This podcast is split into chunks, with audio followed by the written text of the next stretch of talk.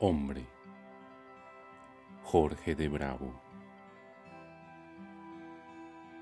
Soy un hombre, he nacido, tengo piel y esperanza. Yo exijo, por lo tanto, que me dejen usarlas. No soy Dios, soy un hombre, como decir un alga, pero exijo calor en mis raíces, almuerzo en mis entrañas no pido eternidades llenas de estrellas blancas.